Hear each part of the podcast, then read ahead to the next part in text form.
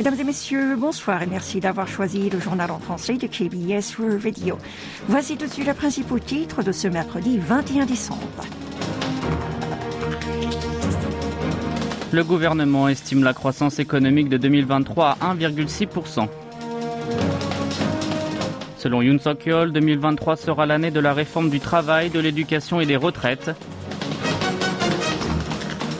Washington annonce qu'il n'y aura plus de sanctions concernant l'aide humanitaire. Et enfin, le test de compétences KBS-KLT en langue coréenne aura lieu chaque mois en 2023.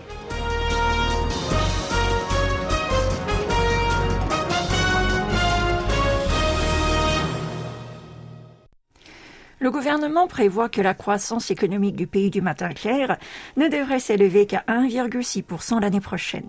Il s'agit d'une estimation publiée aujourd'hui dans l'orientation des politiques économiques 2023. Ce pronostic s'explique par les circonstances économiques marquées par la flambée des prix, le taux d'intérêt élevé et l'affaiblissement de la valeur du won sud-coréen face au dollar américain. L'inflation qui atteint plus de 5% cette année devrait rester environ 3,5% l'année prochaine. Pour endiguer sa hausse, il est inévitable d'augmenter le taux d'intérêt compte tenu de ceux des États-Unis, plus élevés que celui de la Corée du Sud, ainsi que les économies mondiales en berne, la monnaie sud-coréenne devrait poursuivre sa dépréciation. Du coup, les perspectives sur les exploitations restent sombres. Les situations des industries clés, telles que les semi-conducteurs et le ralentissement de l'économie mondiale, auront également leur impact. Afin de surmonter cette crise, l'exécutif a souligné son rôle en tant que gérant afin de stabiliser les ventes à l'étranger, le marché financier et l'immobilier. Les autorités publiques ont également élaboré des dispositifs pour renforcer le bien-être des classes défavorisées et assurer l'emploi pour les citoyens. Le président de la République a déclaré que 2023 serait l'année de la réforme du travail, de l'éducation et des retraites. Lors d'une réunion consacrée aux politiques économiques tenue aujourd'hui à la Maison Bleue, il a expliqué que cette transition ne pleurait pas à tout le monde, mais qu'elle est indispensable pour l'avenir du pays et les prochaines générations. Selon Yoon Suk-yeol, la réforme du travail sera menée en priorité et lutter contre la bipolarisation du marché du travail et assurer la rémunération juste permettront de respecter les valeurs de ce secteur. Il a ajouté que le système devrait être modifié en fonction de l'évolution de la structure des industries. Le chef de l'État a également souligné l'importance de gérer les relations entre les ouvriers et le patronat en vertu de la loi et de renforcer la transparence de la comptabilité des syndicats pour endiguer leur corruption. En ce qui concerne les politiques de l'immobilier, le numéro 1 sud-coréen entend atténuer radicalement les impôts des propriétaires de plusieurs logements pour baisser la charge du loyer des locataires. Concernant l'orientation des politiques économiques de l'année prochaine, Yoon a indiqué que le taux d'intérêt élevé entraîne la baisse de la valeur des biens, ce qui risque d'alourdir l'endettement des ménages et des entreprises. Il a ainsi ordonné de mettre en place des dispositifs pour entraver les conséquences néfastes à leur survie. Enfin, le président de la République a expliqué qu'il fallait miser sur les exportations pour surmonter cette crise et a incité à trouver des débouchés dans les marchés émergents qui affichent encore une croissance importante. Le montant des exportations des 20 premiers jours de décembre a reculé de 8,8% par rapport à la même période de l'année dernière pour atteindre 33,6 milliards de dollars. Selon le service des douanes, le chiffre devrait continuer à régresser pour le troisième mois de suite. Quant aux importations, elles ont augmenté de 1,9% avec 40 milliards de dollars.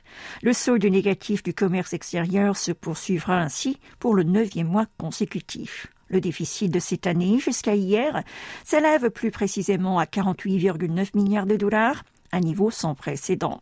Une somme deux fois plus importante que celle de 1996, le dernier record. La balance commerciale de 2022 affichera donc un solde négatif pour la première fois depuis 2008, soit lors de la crise financière mondiale.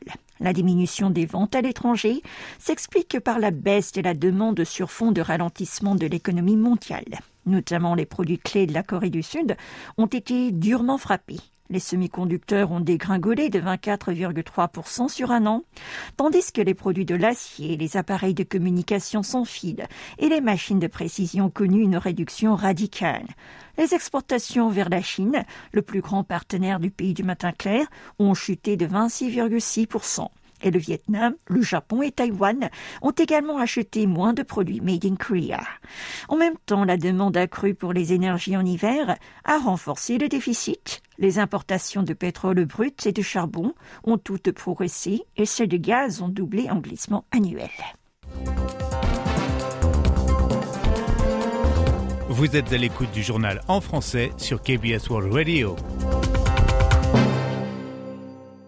Les États-Unis ont déclaré que le développement de satellites de reconnaissance par la Corée du Nord montrait à quel point l'industrie spatiale est importante de nos jours.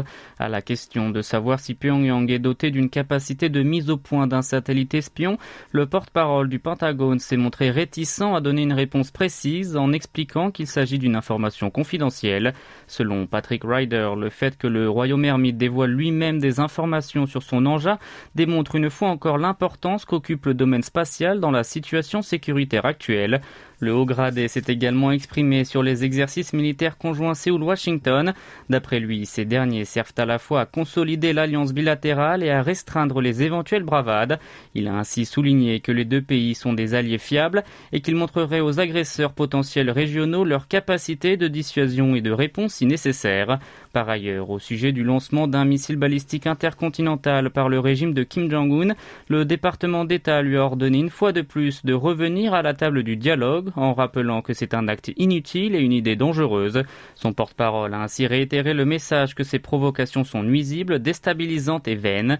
De plus, Ned Price a rappelé qu'un bombardier furtif B-2, l'un des principaux éléments de la force aérienne américaine, avait atterri en urgence en raison d'une panne durant son vol le 10 décembre, obligeant l'interruption de l'opération des 20 aéronefs de même type.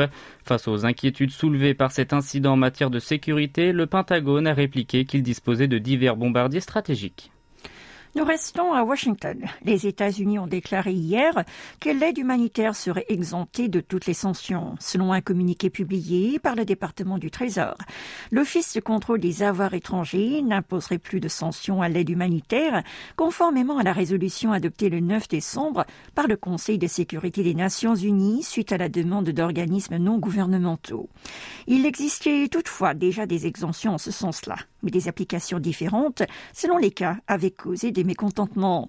Ce nouveau principe, qui sera appliqué à l'ensemble des mesures punitives imposées par le Conseil de sécurité, se répercutera sur la Corée du Nord, qui est sujet à de nombreuses restrictions concernant les aides humanitaires. Pourtant, puisque les sanctions contre Pyongyang excluent déjà cette assistance, cette initiative aura plutôt un effet d'apaisement de l'ambiance générale. Pour rappel, le régime de Kim Jong-un ne répond toujours pas au soutien de l'administration américaine ou des organisations non gouvernementales. L'archevêque de Séoul a souhaité que l'amour de Dieu soit avec toutes les personnes du monde entier. Dans son message de Noël publié hier, Peter Chon-sun-tek a déclaré qu'il prierait pour que le Seigneur bénisse les individus exclus, en situation précaire et malade, ceux qui souffrent financièrement et psychologiquement, les habitants nord-coréens ainsi que ceux qui vivent une guerre tragique. Selon lui, le monde est de moins en moins tolérant et est devenu plus difficile à vivre. L'homme religieux pense que c'est le moment d'apprendre à reconnaître la différence des uns des autres et à s'écouter Et nous enchaînons avec un tout autre sujet le test de compétences en langue coréenne de la KBS, KBS KLT, se déroulera mensuellement à partir de janvier 2023.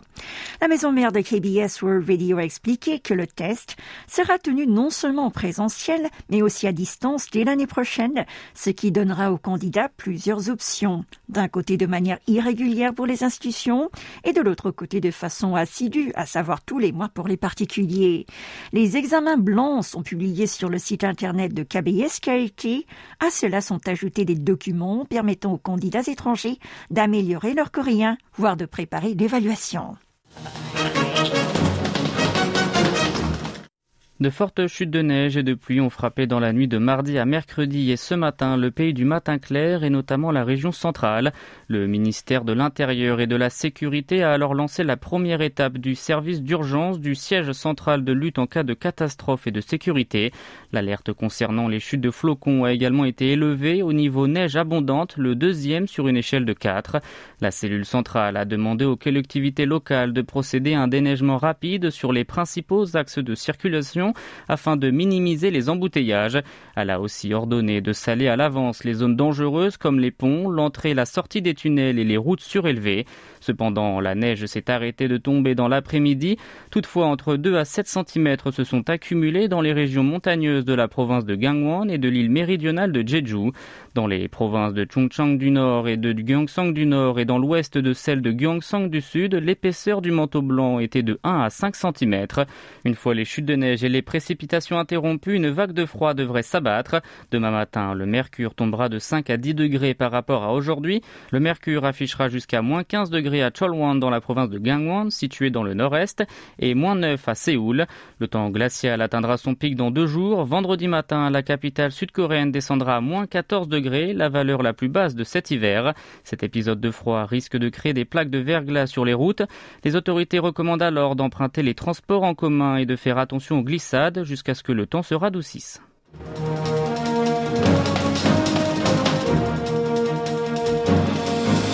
C'est la fin de ce journal qui vous a été présenté par Young et Maxime Lalo. Merci de votre fidélité et bonne soirée sur nos ondes.